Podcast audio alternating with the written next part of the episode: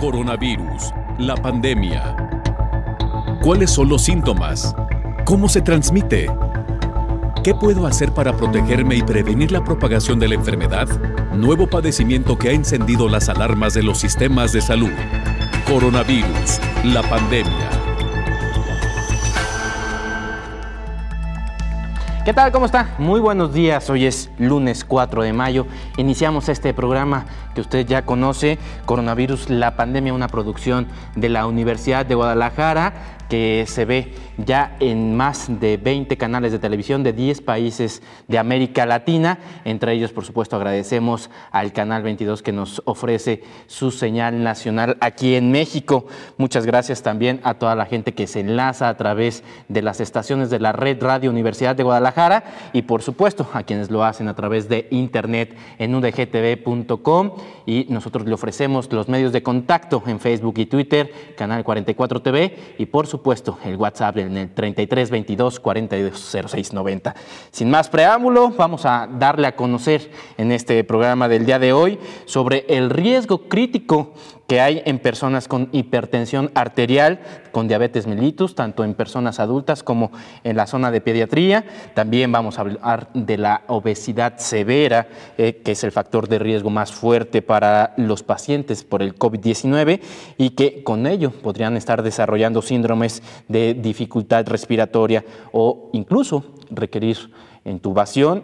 También vamos a darle a conocer los hallazgos de la ciencia y de la tecnología, como los dermatólogos españoles han podido clasificar ya cinco reacciones en la piel provocadas por el COVID-19 y como usted ya lo sabe, este es un programa de colaboración a nivel Iberoamérica. Vamos a hacer enlaces, por supuesto, a la sede internacional de la Organización Mundial de la Salud en Ginebra y tendremos también reportes puntuales de lo que está sucediendo en Guatemala y Chile. Sin más preámbulo, comenzamos con la información y es que la obesidad, la hipertensión y la diabetes está eh, causando eh, estragos. Hemos visto en las últimas horas imágenes desgarradoras de lo que está ocurriendo en diferentes hospitales y nosocomios de América Latina. La obesidad, la hipertensión y la diabetes se han convertido ya en los principales factores de riesgo asociados al COVID-19. En la línea de fuego, una trilogía de enfermedades no transmisibles que pone a temblar a las células humanas ante la pandemia COVID-19. La primera de ellas es la epidemia mundial que arrebata la vida de casi 3 millones de personas al año, la obesidad y sobrepeso. Este problema de salud, al desencadenar altos niveles excesivos de grasa en el cuerpo, genera una serie de enfermedades graves con complicaciones. Aunque puede estar atribuido a trastornos endocrinos, un porcentaje alto es por el tipo de alimentación y la falta de actividad física mundial. La obesidad y el sobrepeso son una de las principales causas de hipertensión, diabetes, aterosclerosis, enfermedades del corazón, colesterol alto en sangre y cánceres, y de mayor riesgo de complicación y letal ante enfermedades transmisibles como el nuevo coronavirus. El cúmulo de grasa ocasiona coagulación en la sangre, evitando la liberación del oxígeno en el cuerpo y presentar un cóctel de padecimientos como hipertensión y diabetes. Esta trilogía de padecimientos se ha triplicado en el mundo por lo que existe mayor riesgo de morir ante un agente infeccioso. La hipertensión es el enemigo silencioso, afecta a más de mil millones de personas en el mundo. Sin embargo, un número alto lo desconoce al no presentar signos o síntomas de alerta con riesgo de tener enfermedades cardíacas y accidentes cerebrovasculares. De ahí que COVID-19 llegue a afectar este sistema de forma agresiva. Mientras que por diabetes, primer padecimiento a nivel mundial, se estima que hay más de 430 millones de personas y causa directa de millones de muertes. México ha sido el único país que en el 2016 emitió una emergencia sanitaria por este padecimiento y por obesidad al dispararse los casos. Sin embargo, hoy vive los estragos de la pandemia COVID-19. Al tener una persona esta trilogía de enfermedades y presentar COVID-19, su estado de salud es crítico al complicarse los pulmones y tener una inflamación severa y disminución del porcentaje de oxígeno en la sangre, aunado a la acumulación de grasa, el desenlace es fatal. En el mundo han fallecido 246.475 personas por las complicaciones de la pandemia COVID-19. La mayoría presentaba esta trilogía de enfermedades que por años ha aterrorizado al mundo. Informó Isaura López Villalobos. Bueno, antes de saludar a nuestro especialista, al doctor Héctor Raúl Pérez Gómez, vamos a hacer el enlace hasta Ginebra, Suiza, en la sede internacional de la Organización Mundial de la Salud, donde nuestra compañera Isabel Saco nos va a dar el reporte más actualizado de lo que está ocurriendo en aquellos lados. Adelante, Isabel. Muy buenos días, Omar, y muy buenos días a todo el auditorio de Canal 44. Numerosos países inician esta semana un periodo decisivo de la pandemia del coronavirus, que puede repuntar o seguir su repliegue, dependiendo de cómo se apliquen las medidas de desconfinamiento a partir de ahora. Entramos en esta fase cuando el número de casos de coronavirus en el mundo asciende a 3.407.000, un aumento diario de 84.000 contagios confirmados, y mientras los fallecidos ya suman 238.000, es decir, 7.000 más que en la víspera. Los gráficos de casos diarios de la Organización Mundial de la Salud se mantienen desde hace un mes entre los 70.000 y 90.000 nuevos casos por día, lo que coincide con las últimas cifras. Sin embargo, se nota un aumento de los fallecimientos con respecto a la media de las últimas dos semanas. Europa sobrepasó el millón y medio de casos, mientras que América superó el millón cuatrocientos mil con lo que ambos continentes concentran más del 80% de personas contaminadas a nivel global.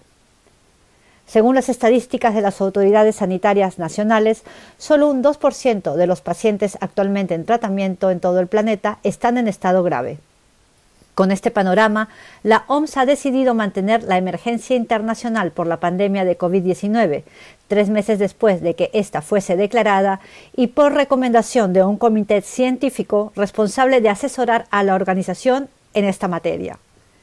Este comité ha lamentado que todavía no haya vacunas ni tratamientos aprobados para combatir el coronavirus y ha dicho que esto tiene que cambiar y que para ello el mundo entero tiene que apoyar el liderazgo de la OMS. Recordemos que la Organización Mundial de la Salud ha sido el blanco de los ataques de Estados Unidos y de Brasil por su supuesta mala gestión de la pandemia, a pesar de que la organización alertó desde muy temprano sobre el riesgo que suponía el coronavirus, una advertencia que los gobiernos de ambos países menospreciaron. Seguramente muchos recuerdan que Donald Trump y Jair Bolsonaro dijeron tanto en declaraciones públicas como a través de Twitter que el coronavirus era una gripecita y que todo se estaba exagerando y que sus países estaban fuera de peligro. Ahora, Estados Unidos es el país más afectado del mundo, con más de 1.200.000 casos y 60.000 muertos, más del doble de Italia, el segundo país con más decesos. Por su parte, Brasil es el séptimo país del mundo con más muertes, con más de 7.000 y más de 100.000 casos. Mientras tanto, en Europa, varios países empiezan a aflojar las medidas de cuarentena, que según las autoridades sanitarias de la Unión Europea han servido para reducir el contagio del coronavirus en un 45%. Por ejemplo, Italia empieza hoy su plan de desconfinamiento gradual con la apertura de industrias, de la construcción y el comercio mayorista. Y España inicia una apertura al mismo tiempo limitada de los pequeños comercios y de la hostelería. En tanto, hoy se celebra una gran reunión internacional por medios virtuales para recaudar 7.500 millones de euros que sirvan al desarrollo de diagnósticos, tratamientos y nuevas pruebas de diagnóstico y que garanticen que una vez que estén listos tengan precios accesibles. El objetivo es que los países de menores recursos también puedan beneficiarse de estos avances. La reunión la organiza la Unión Europea a pedido de la Organización Mundial de la Salud. Desde Ginebra reportó Isabel Saco para el programa Coronavirus la Pandemia. Pues ahí tiene usted lo que está ocurriendo allá en Ginebra, Suiza, con, en la sede de la Organización Mundial de la Salud. Muchísimas gracias a Isabel por este reporte. Y ahora aquí en el estudio, en los estudios de Canal 44, saludo al doctor Héctor Raúl Pérez Gómez, él es infectólogo, especialista. ¿Cómo está? Muy buenos días. Qué gusto saludarte, Omar. Muy buenos días. Un gusto estar en el programa. Pues hoy queremos hablar precisamente de cómo las enfermedades asociadas al coronavirus pueden causar eh, riesgo crítico fatal y estas enfermedades son la diabetes, la hipertensión y la obesidad. A ver, platíquenos primero eh, que nada de qué se trata de este tipo de, enfermedades. Bueno, definitivamente en prácticamente todas las eh, series que se han publicado de pacientes con COVID-19 eh, en el mundo, probablemente la, serie más grande de pacientes es alrededor de 77 mil en China. Eh, pero todas coinciden eh, básicamente en que los factores más importantes para la contribución de gravedad de la enfermedad y eventualmente fatalidad por COVID-19 son en primera instancia la edad. Mayores de 65 años eh, corren el mayor riesgo de tener enfermedad grave y fatalidad. Segundo, efectivamente, la presencia de algunas comorbilidades o enfermedades preexistentes eh, y la más importante de ellas, descrita en casi todas eh, las ah, revisiones, los artículos publicados en la literatura internacional, es hipertensión y enfermedad cardiovascular. Después, eh, diabetes, obesidad y otra enfermedad muy importante que por cierto tiene una prevalencia alta en la población, que es la enfermedad pulmonar obstructiva crónica. Esas patologías eh, contribuyen de diferentes maneras a la gravedad o a la fatalidad por COVID-19. Por ejemplo, eh, el caso de la hipertensión arterial. Lo que ocurre es que eh, el paciente que tiene hipertensión arterial y particularmente cuando han sido varios años de padecer hipertensión arterial, eh, se pueden tener alteraciones en muchos órganos y sistemas con disfunción de, los mismos, lo cual puede ocasionar que ante un embate eh, mayor proinflamatorio generado por una patología infecciosa como el COVID, entonces, estos órganos de por sí eh, afectados pueden tener una mayor afectación hacia estados críticos, pero también hay hipótesis de que un factor molecular en los pacientes con hipertensión podría influir en su gravedad aunque ya hay algunos estudios que lo están descartando. Me, voy a procurar explicar, si hay tiempo. Sí, vamos a una pausa y continuamos con la información, porque yo quisiera preguntarle, por ejemplo, ¿todas estas enfermedades son prevenibles o no son prevenibles? De acuerdo. Ok, vamos a una pausa y nosotros continuamos aquí.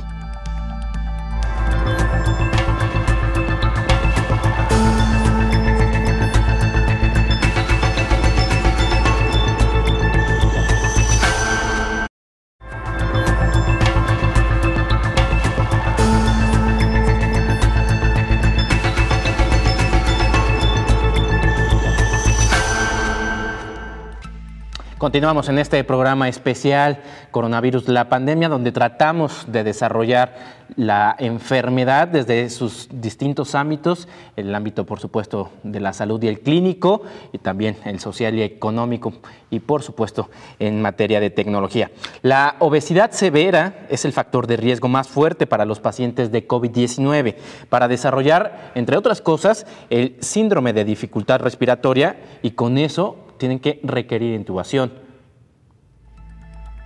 La Asociación Europea para el Estudio de la Obesidad señaló que hay evidencia emergente que las personas con obesidad también pueden experimentar síntomas más graves de COVID-19 y es más probable que necesiten un tratamiento en las unidades de cuidados intensivos. Esta organización europea hizo un análisis de lo que sucedió con este tipo de pacientes en otros países. Además, las personas en estado crítico con obesidad que también tienen desnutrición experimentan peores resultados que aquellos con obesidad pero que no presentan desnutrición. A partir de datos de China, el aprendizaje sobre la población con diabetes tipo 2 consiste en que las afecciones cardiovasculares e hipertensión parecen tener mayor riesgo de complicaciones al contraer COVID-19. Por ello, las personas con diabetes y obesidad también deben mantener un buen control glucémico pueden necesitar un monitoreo de glucosa más frecuente y un ajuste de medicamentos para adaptarse a la disminución de la actividad. Un estudio retrospectivo realizado en Francia descubrió que los pacientes con obesidad severa que contrajeron COVID-19 tenían más probabilidades de necesitar ventilación mecánica invasiva, independientemente de su edad, hipertensión o diabetes. Datos de personas con COVID-19 en Nueva York muestran que los factores más asociados con el riesgo de hospitalización fueron la edad y la obesidad, seguido por la insuficiencia cardíaca y enfermedad renal crónica. Sin embargo, la estigmatización de las experiencias en la atención médica puede provocar que las personas con sobrepeso eviten o retrasen el contacto con especialistas durante la pandemia, lo cual puede desencadenar resultados más graves de COVID-19, advierte la Asociación Europea para el Estudio de la Obesidad informó Elizabeth Ortiz. Si bien los pacientes que tienen COVID-19 están lidiando principalmente con un problema respiratorio, lo cierto es que los médicos en la trinchera están tratando de descubrir un nuevo misterio. Y es que muchas personas que han muerto por, este, eh, por esta enfermedad han desarrollado problemas de corazón y en realidad han muerto por causa de un paro cardíaco. El grupo de expertos de la Organización Mundial de la Salud ha recordado que las personas con enfermedades cardiovasculares e hipertensión arterial representan un grupo de mayor riesgo para desarrollar síntomas graves por COVID-19. Los niveles de AC2, esto es, la proteína que el virus utiliza para introducirse dentro de las células humanas y reproducirse, pueden estar aumentadas en personas con enfermedad cardiovascular. La COVID-19, al igual que el MERS-CoV, produce daño cardíaco agudo e insuficiencia cardíaca.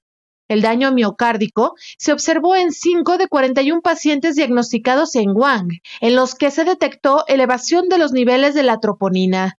Cuatro de los cinco pacientes tuvieron que ser atendidos en la unidad de cuidados intensivos y se observó que los enfermos con peor evolución tenían la tensión arterial más elevada.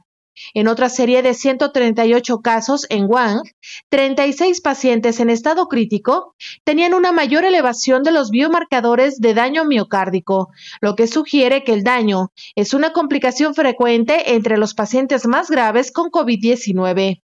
Entre los fallecidos, el 11.8% de personas sin antecedentes de enfermedad cardiovascular tenía un daño importante del tejido cardíaco, informó Rocío López Fonseca. Y bueno, además de los problemas cardíacos, ahora los dermatólogos han encontrado que este tipo de coronavirus en la cepa del COVID-19 pues está también dejando estragos en la piel. Desde la aparición en China hubo algunos indicios sobre afectaciones en la piel asociadas con contagio por COVID-19. Dermatólogos de la Third Affiliated Hospital de la Sun Yat-sen University en China señalaron que algunas dermatosis infecciosas cursan con fiebre, por lo que habría que determinar si fue causada por la neumonía por COVID-19 o una enfermedad dermatológica independiente. Luego, el especialista italiano Sebastiano Recalcati analizó 88 pacientes, de los cuales 2 de cada 10 tuvieron manifestaciones cutáneas. Pacientes en España comenzaron a pedir consultas sobre cambios en la piel asociados con la COVID-19. Por ello, tres dermatólogos de distintos hospitales, junto con la Academia Española de Dermatología y Venereología, emprendieron el estudio COVID Piel, un análisis aprobado por la Agencia Española del Medicamento y autoridades europeas. Alba Catalá Gonzalo, Gregorio Carretero Hernández y Cristina Galván Casa encabezaron el estudio.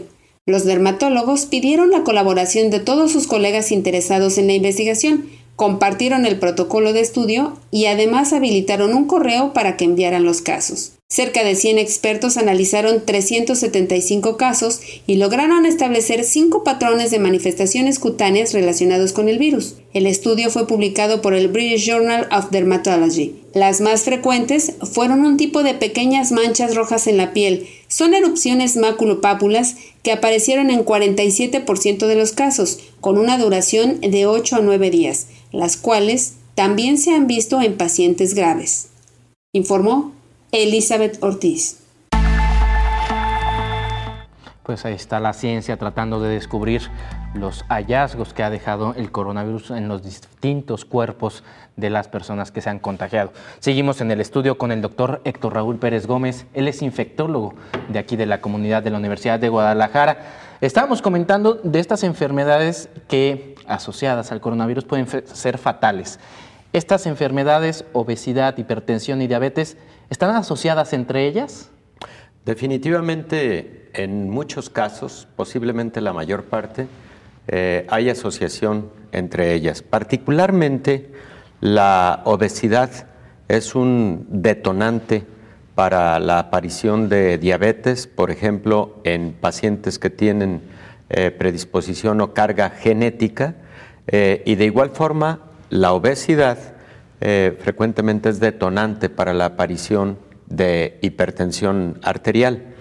Un alto porcentaje de los pacientes eh, tienen coexistencia de los tres factores, hipertensión, diabetes y obesidad. Y en el caso de COVID, en los estudios a los que hacía referencia yo hace unos minutos, eh, cuando existió una comorbilidad, es decir, una de las enfermedades preexistentes, el riesgo de mayor eh, fatalidad o de enfermedad eh, grave fue importante, pero cuando existieron dos o más comorbilidades, se incrementó directamente proporcional el riesgo de fatalidad. Entonces, esa es una gran preocupación para países que como México tienen altas prevalencias de diabetes, de obesidad y de hipertensión, por citar solamente algunas cifras, y lo escuchábamos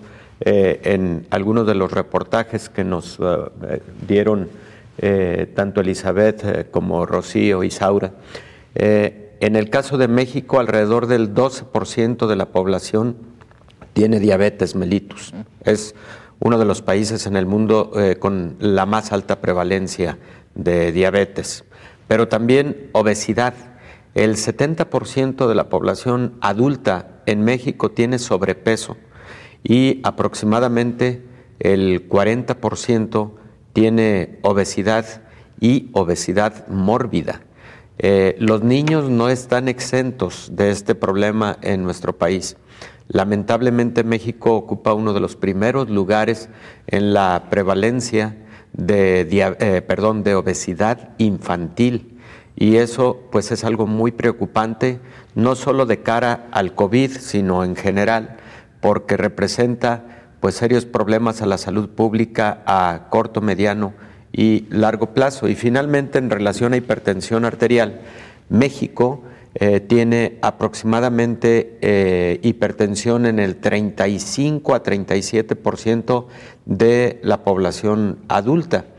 Eh, entonces, la suma de esos factores pues es terrible cuando se suma, en este caso, una enfermedad infecciosa que tiene mucho que ver con aspectos metabólicos, que tiene mucho que ver molecularmente con un receptor que también actúa de forma eh, fundamental en el control, en el equilibrio de la presión arterial, y ahorita lo vamos a comentar con detalle, pero también muchos de estos pacientes tienen daño preexistente en diversos órganos que se ha generado como consecuencia de la presencia de estas, de estas enfermedades a lo largo de meses y de años.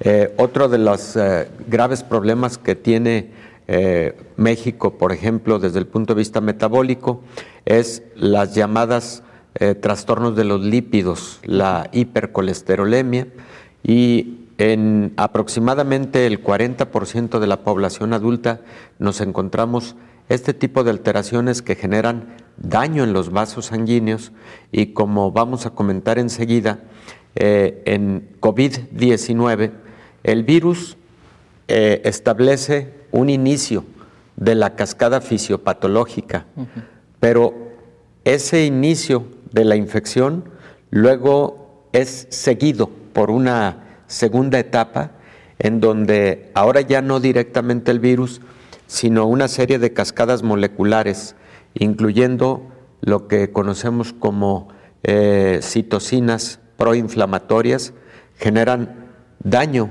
tisular pulmonar por la excesiva inflamación que estas citocinas eh, generan y por otro lado eh, la activación de un factor que puede desencadenar aspectos procoagulatorios. Entonces, el paciente con COVID-19 sí tiene una infección causada por un virus, un virus que se llama SARS-CoV-2, pero eh, este virus luego desencadena a través del sistema inmunológico y a través de moléculas propias del organismo, tanto vías de severa inflamación, lo que puede eh, llevar a lo que se conoce eh, como síndrome de distrés respiratorio agudo y lo que puede llevar también a microtrombosis en diferentes órganos y sistemas por la activación de sistemas de coagulación. Eh, por eso en uno de los reportajes se hacía referencia a que muchos de estos pacientes, y tú lo decías también, Omar, eh, con COVID-19 fallecen lamentablemente por complicaciones cardiológicas, incluso por complicaciones eh, neurológicas causadas por eh, trombosis eh, al sistema nervioso central. Y algunas de las manifestaciones dermatológicas que vimos están relacionadas con vasculitis causada por la respuesta inmune al virus y otras de ellas por microtrombos que se generan en los vasos sanguíneos de menor calibre. Doctor, si me permite, después de la pausa vamos a platicar de qué pasa con los niños, cuáles son los síntomas con niños que tienen estas prevalencias. Con mucho gusto. Continuamos aquí en Coronavirus, la pandemia.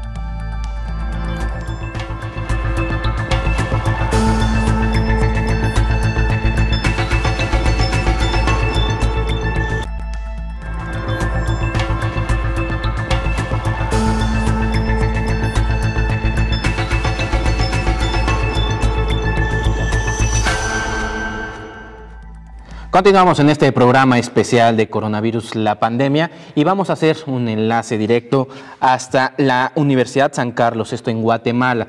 Ahí está Javier Corleto, quien nos va a dar el reporte de lo que está sucediendo en este momento en este país. Desde Ciudad de Guatemala les enviamos un fraterno saludo. El gobierno ha informado que los datos por coronavirus COVID-19 son los siguientes. Guatemala suma 703 personas infectadas 72 recuperadas y 17 fallecidos.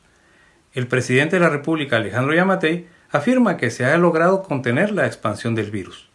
Actividades públicas continúan suspendidas. Existe la orden de uso permanente de mascarilla a cualquier hora para las personas que salen de sus hogares. El distanciamiento físico es mantener un metro y medio de distancia entre persona y persona en cualquier lugar.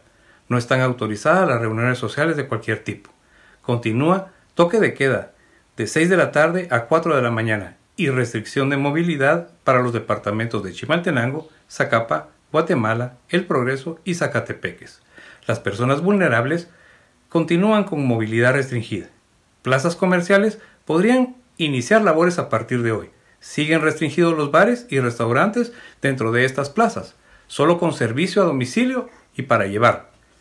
Continúa ausencia de transporte público, pero su pero se anuncia su apertura por fases. El presidente, en conjunto con el alcalde de la ciudad de Guatemala y los gerentes de las telefónicas y energía eléctrica, hacen un compromiso de no cortar los servicios y hacer convenios de pagos.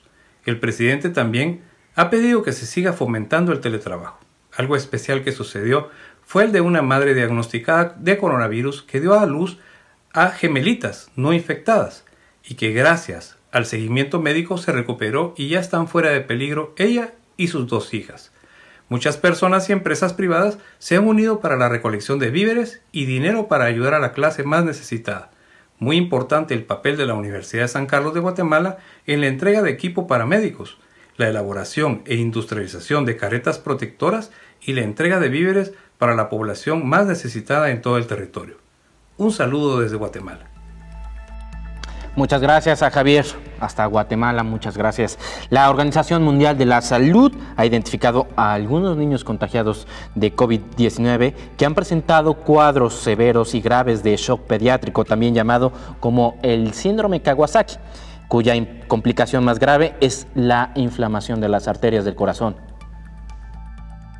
La red de médicos de la Organización Mundial de la Salud está enterada de las advertencias de médicos de Londres y España, que han reportado la aparición de casos de niños con un cuadro clínico de inflamación multiorgánica grave, que podría estar relacionado con el coronavirus.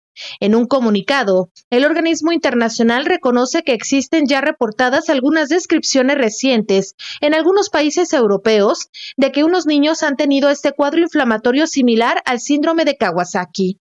El director de programas de emergencia de la Organización Mundial de la Salud, Michel Rian, coincidió en la existencia de los casos y pidió a los médicos que compartan información y llamó a los pediatras a que tengan en cuenta estos estudios y reúnan más datos. En varios países europeos han diagnosticado cuadros clínicos graves que requieren hospitalización e incluso ingreso en la unidad de cuidados intensivos pediátricos. Por ejemplo, en España se han reportado alrededor de 30 casos de niños que viven en zonas identificadas como áreas COVID-19, aunque no siempre dan positivo al test. Son llevados por sus padres a urgencias con fiebre muy alta, molestias abdominales, dolor, vómitos, diarrea, sarpullido y en estado de shock. Al realizar una ecocardiografía, algunos muestran datos que indican la posible presencia de miocarditis, es decir, inflamación del músculo cardíaco, y cuando se hace análisis de sangre, registran alteraciones de la coagulación, informó Rocío López Fonseca. Continuamos aquí en Coronavirus, la pandemia, con la charla con el doctor Héctor Raúl Pérez Gómez. Doctor, ¿qué pasa con los niños eh, que presentan estos síntomas del COVID-19, pero además ya traen prevalencias como incluso diabetes juvenil, hipertensión u obesidad? Bueno, eh, los niños han tenido un comportamiento diferente eh, durante esta pandemia de COVID. Se infectan pero existe una proporción más alta de asintomáticos en los niños comparado con la población adulta.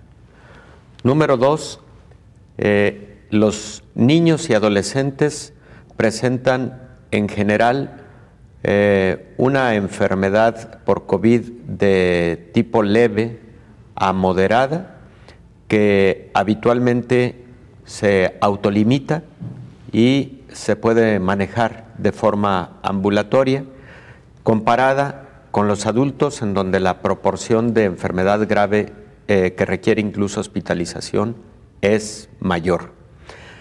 Pero en el caso de los niños y de los adolescentes, y particularmente de los niños más pequeños, hay que considerar que en virtud de que sí tienen infección y frecuentemente asintomática, podrían eh, ser transmisores de la enfermedad. Eso no debemos perderlo de vista. Otro factor importante en el caso de los niños es, y sobre todo de los niños pequeños, que la inmunidad natural adquirida a partir de la madre durante los primeros meses e incluso años de la vida pueden eh, ser anticuerpos protectores, anticuerpos neutralizantes que han eh, permitido que los pequeños tengan menos impacto clínico por COVID-19. Ahora, en cuanto a la presencia de comorbilidades, bueno, definitivamente la frecuencia de diabetes e hipertensión es mucho menor en niños que en adultos, eh, pero no necesariamente la de obesidad. Cada vez existe lamentablemente más obesidad en niños a nivel mundial y México no es la excepción como comentábamos previamente. Existen todavía pocos eh, reportes en la literatura relacionados con el comportamiento de COVID en niños con comorbilidades de esta naturaleza. Las pocas que hay coinciden con el hecho de que la obesidad y la diabetes, por ejemplo, insulino dependiente en los niños eh, son factores para un comportamiento más grave de COVID-19 y el riesgo de letalidad. Ha habido pocas fatalidades en niños y adolescentes, digo, comparadas con las que ha habido con adultos, eh, y la mayor parte sí han tenido alguna comorbilidad preexistente en niños y adolescentes. Doctor, ¿qué secuelas puede tener un niño que presenta el síndrome de Kawasaki, como es el reporte que nos pasa ahorita Rocío, que es una inflamación de las arterias del corazón? Bueno, el síndrome de eh, Kawasaki sí lo conocemos desde hace varias décadas. Eh, efectivamente es una vasculitis que afecta no solo las arterias del corazón, afecta arterias de diferentes eh, partes del cuerpo. De hecho, se considera que es una vasculitis generalizada, mediada inmunológicamente y habitualmente despertada por una infección viral, es decir, una infección viral despierta al sistema inmunológico y es el sistema inmunológico el que causa la inflamación en este tipo de vasos sanguíneos, las arterias. Eh, en, el, en, el, caso del síndrome de Kawasaki puede dejar eh, como secuela daño cardiológico a mediano y largo plazo. Eh, en un porcentaje alto de pacientes, por fortuna, puede no dejar alguna secuela eh, pero eh, lamentablemente también hay casos de Kawasaki que, pueden ser hasta fatales y esa situación es algo que se debe detectar oportunamente por los clínicos y sospechar oportunamente por los clínicos porque puede haber Kawasaki asociado a COVID. Antecedente de que esté asociado a otras enfermedades infecciosas eh, puede definitivamente, hipotéticamente, llevarnos a la consideración de que puede asociarse a COVID. Pero también habría que diferenciar aquellos casos de Kawasaki en los niños eh, con miocarditis causada por COVID, eh, también en los niños y en los adultos. Mira, Omar, la enzima que se encarga de convertir la angiotensina en angiotensinógeno, un aspecto técnico. Esa enzima convertidora de angiotensina tipo 2 es el receptor del virus mm. en las células pulmonares. Pero esa enzima no se encuentra solamente en el pulmón y sobre todo en las partes de las vías respiratorias más profundas del pulmón, también se encuentra en los vasos sanguíneos, también se encuentra en el corazón, también se encuentra en el riñón, por ejemplo, se encuentra en el intestino e incluso, por ejemplo, este tipo de receptores también están en los testículos. Diversos órganos, pero sobre todo los más importantes, vasos, corazón, pulmón, riñones. Entonces, cuando existe una infección por COVID-19, por SARS-CoV-2, eh, que sabemos que utiliza ese tipo de receptor, no podemos perder de vista que entonces eh, de igual forma ese virus le puede causar daño a los demás órganos que tienen este receptor. Por ese motivo posiblemente hemos visto una importante cantidad de pacientes que no solamente presentan neumonía por COVID, sino también miocarditis por COVID, eh, y que pueden presentar inestabilidad cardiovascular, sobre todo si tienen hipertensión previa por este eh, virus SARS-CoV-2 que es el responsable del COVID-19. Antes de ir a una pausa, eh, si los niños tienen altas defensas, ¿por qué hay muertes de COVID en esta población?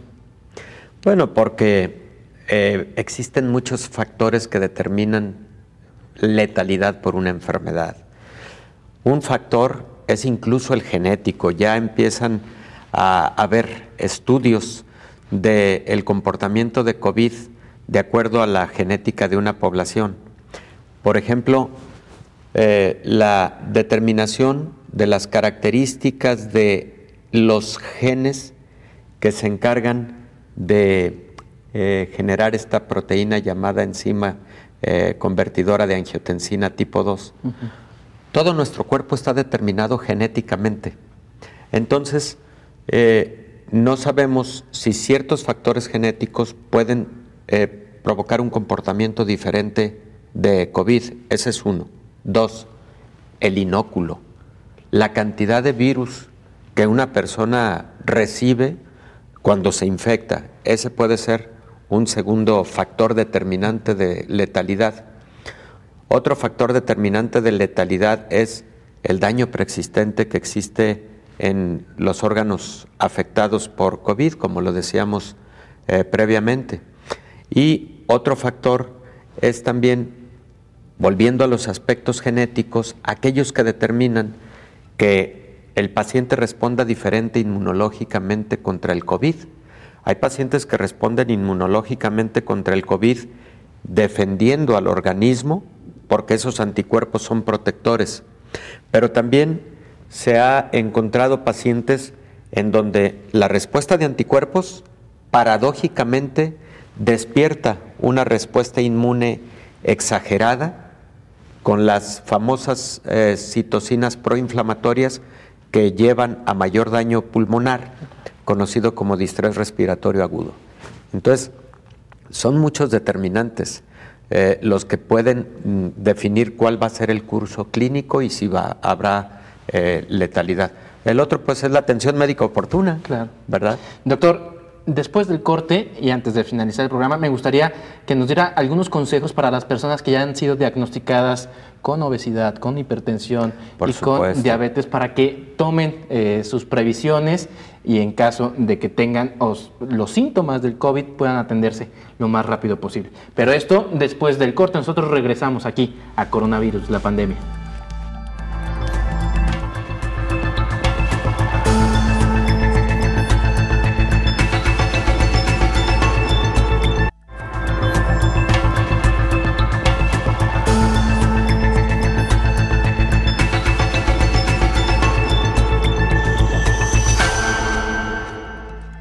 Regresamos a coronavirus, la pandemia y ahora hacemos un enlace hasta Chile, donde nuestra compañera Edith Venegas de la televisión de Canal 9 Bio Bio nos va a dar un reporte de lo que está sucediendo en aquellos lugares. Adelante, Edith.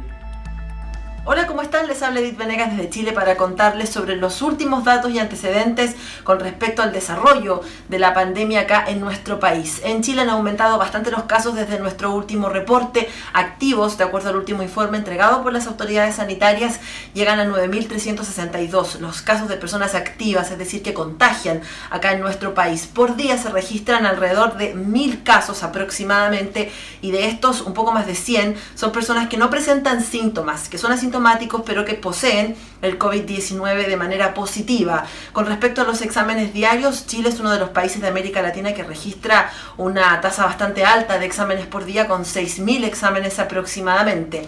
En total, en nuestro país tenemos que lamentar el fallecimiento de 260 personas por COVID-19.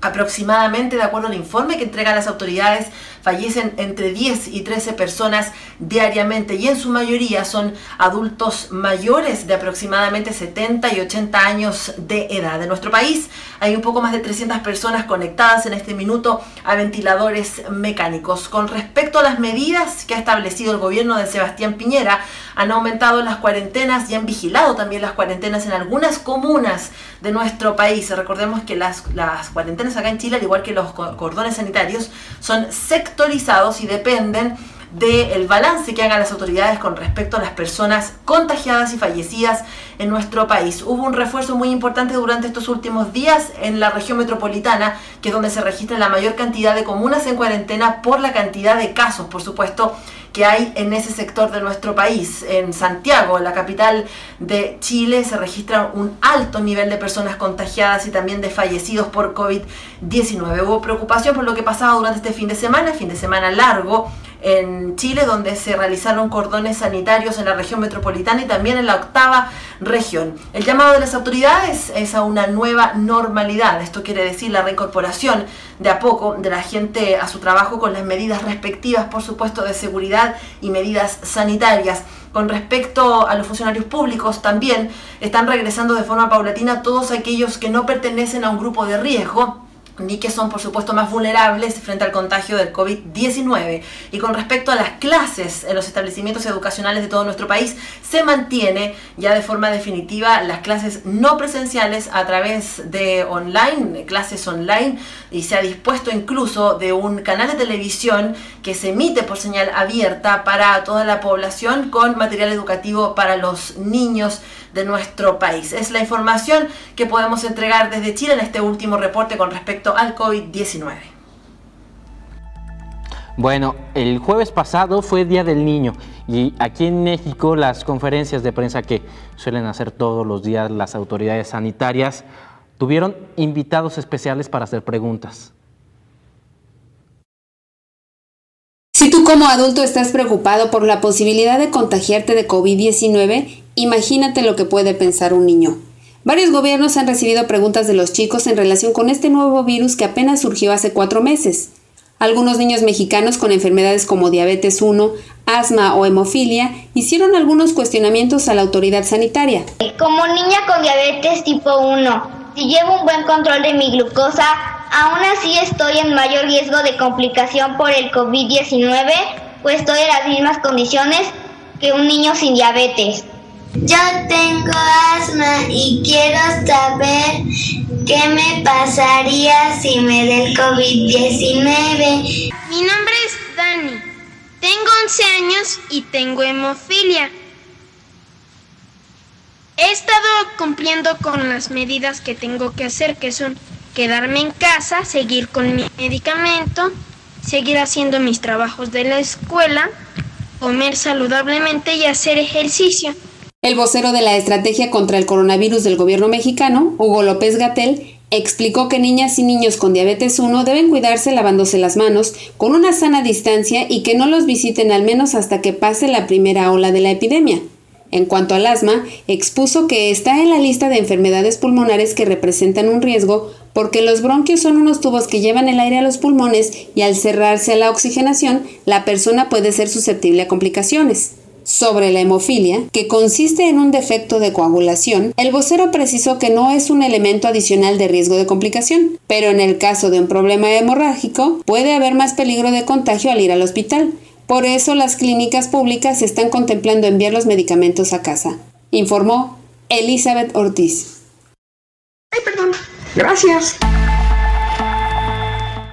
Importantísimas las preguntas que están haciendo los pequeños sobre las dudas que les ha generado el coronavirus. Doctor, en ese aspecto yo sí quiero preguntar y aprovechar este espacio para que nos dé consejos. Si a mí ya me diagnosticaron con hipertensión, con diabetes o incluso con obesidad, ¿cuáles son las medidas que tengo que tomar para eh, cuidar mi sistema inmunológico? Buen control de estas enfermedades, Omar, es lo primero. Decíamos que en México 12% de la población eh, tiene diabetes.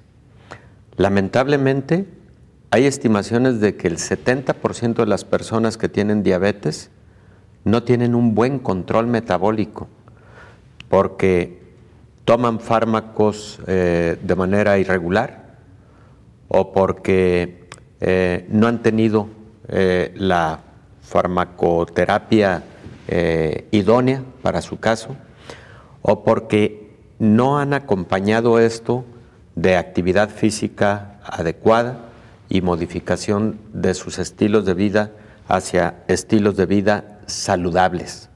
Entonces, una persona con diabetes mal controlada tiene, por supuesto, un mayor, mayor riesgo, y no solo de COVID y de mayor severidad del COVID, sino de cualquier enfermedad infecciosa. Doctor, en la pausa me dijo una cosa eh, que quisiera rescatarlo ahora al aire y es, muchas personas les da miedo o pena decir que tienen estas enfermedades. ¿Cuánto pesa Cierto. esto? Cierto. Eh, de hecho, muchas personas que son notificadas eh, de tener el diagnóstico de diabetes o de hipertensión, en ocasiones sufren una primera etapa de negación de la enfermedad y durante esa etapa se pueden descuidar y pueden ocurrir consecuencias eh, de descompensaciones agudas y eh, mal control a mediano y largo plazo. Eh, número dos, existen también personas que por sentirse muy bien y estar bajo buen control, luego se confían y relajan la disciplina. En cualquiera de estas enfermedades es fundamental el control, pero además Luego vayamos a otro escenario. Eh, fíjate que por cada caso de diabetes eh, bien diagnosticada en nuestro país, las estimaciones son que existe otro caso más no diagnosticado o porque las personas no han identificado síntomas eh, de la enfermedad que los deben llevar a un diagnóstico oportuno. Entonces, cuando hablamos de n número de casos de diabetes o de hipertensión, etcétera, existen muchos más que no tienen diagnóstico. Por eso es fundamental eh, realizarnos exámenes y vigilancia médica de forma periódica, eh, tanto adultos como niños, y es fundamental que en presencia de una de estas enfermedades eh, vayamos a un estilo de vida saludable con actividad física, adecuada alimentación, eh, toma de los medicamentos y monitoreo continuo de la enfermedad, que ese es el cuarto factor importante en enfermedades coexistentes que pueden eh, generar mayor riesgo de COVID. Cuando usted me dice monitoreo, ¿cada cuándo tengo que estarme revisando? Bueno, es variable, pero en general todo paciente con diabetes debe tener en su casa un glucómetro, eh, porque checar al menos una vez por semana la glucosa en ayuno eh, en sangre capilar es un buen orientador de qué tan buen control estoy llevando. Pero cuando el médico indica que ese chequeo de la glucosa debe ser todos los días para ajustar uno de los medicamentos, para ajustar su esquema terapéutico o cada tercer día, dependiendo de las circunstancias, hay que hacerlo. Entonces, es variable, pero lo que sí te diría es que no deben pasar seis meses en ninguna persona, incluso en quien se considere completamente sano, adulto, no deben pasar seis meses sin un adecuado chequeo médico que incluye una adecuada revisión física, un interrogatorio completo y eventualmente algunos exámenes de laboratorio para, identificar enfermedades altamente prevalentes en nuestro país. Doctor, antes de despedirnos, voy con esta nota y es que investigadores de la Universidad Jaume I de España han realizado ya diferentes estudios para diagnosticar y mitigar el virus del SARS-CoV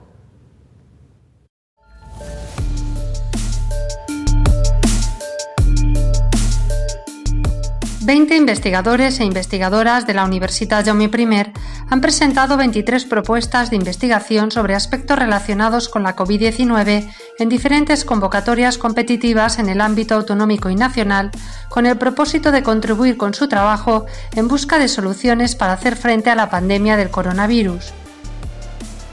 En el área de ciencias exactas y naturales, las ocho propuestas están relacionadas con propiedades inhibidoras de determinadas sustancias, distintas herramientas de diagnóstico y el estudio de acciones encaminadas a mitigar el impacto del virus, la reducción de patógenos o la detección de antígenos. En el área de medicina y salud, las cuatro propuestas abarcan cuestiones como la modulación de los centros de tronco encefálico implicados en la respiración, la prevención e intervención psicológica en los profesionales de la salud, las consecuencias psicológicas del confinamiento o el estudio de las aguas residuales en la detección del virus. En cuanto al área de ciencias sociales y humanidades, las tres propuestas plantean estudiar los discursos de la pandemia en los medios de comunicación y redes sociales, la evolución del estado de ánimo durante el confinamiento y un análisis predictivo de las creencias irracionales y percepción de amenaza por el uso de dispositivos móviles para el rastreo de la COVID-19. Por último, en el área de tecnología e informática, las ocho propuestas formulan diferentes alternativas para nuevos materiales con efecto barrera para el virus en superficies y máscaras, el uso de la inteligencia artificial en el tratamiento de imágenes para el diagnóstico y la geolocalización para el análisis del impacto de la movilidad y las medidas de contención en el contagio de virus. Pues ahí tiene usted esta información. Nosotros nos despedimos. Muchísimas gracias al doctor Héctor Raúl Pérez Gómez por acompañarnos, por darnos esta información muy puntual sobre cómo tenemos que defender y cuidar nuestro sistema inmunológico, sobre todo de enfermedades asociadas, y que esto podría estar evitando que la tasa de letalidad en México y en otros países eh, con, eh, con enfermedades asociadas tan altas sean la tasa se dispare, ¿no? ¿Cómo se está disparando? De hecho, se está disparando. Empezó en 3 la tasa de letalidad mundial y ahorita está en 6.7. ¿Y en México? Pero algunos países, por ejemplo, México está en 9. ¿Qué tiene que ver precisamente con estas enfermedades? Puede tener mucho que ver con estas enfermedades. Bueno, nos vamos. Muchísimas gracias por acompañarnos este día. Coronavirus, la pandemia.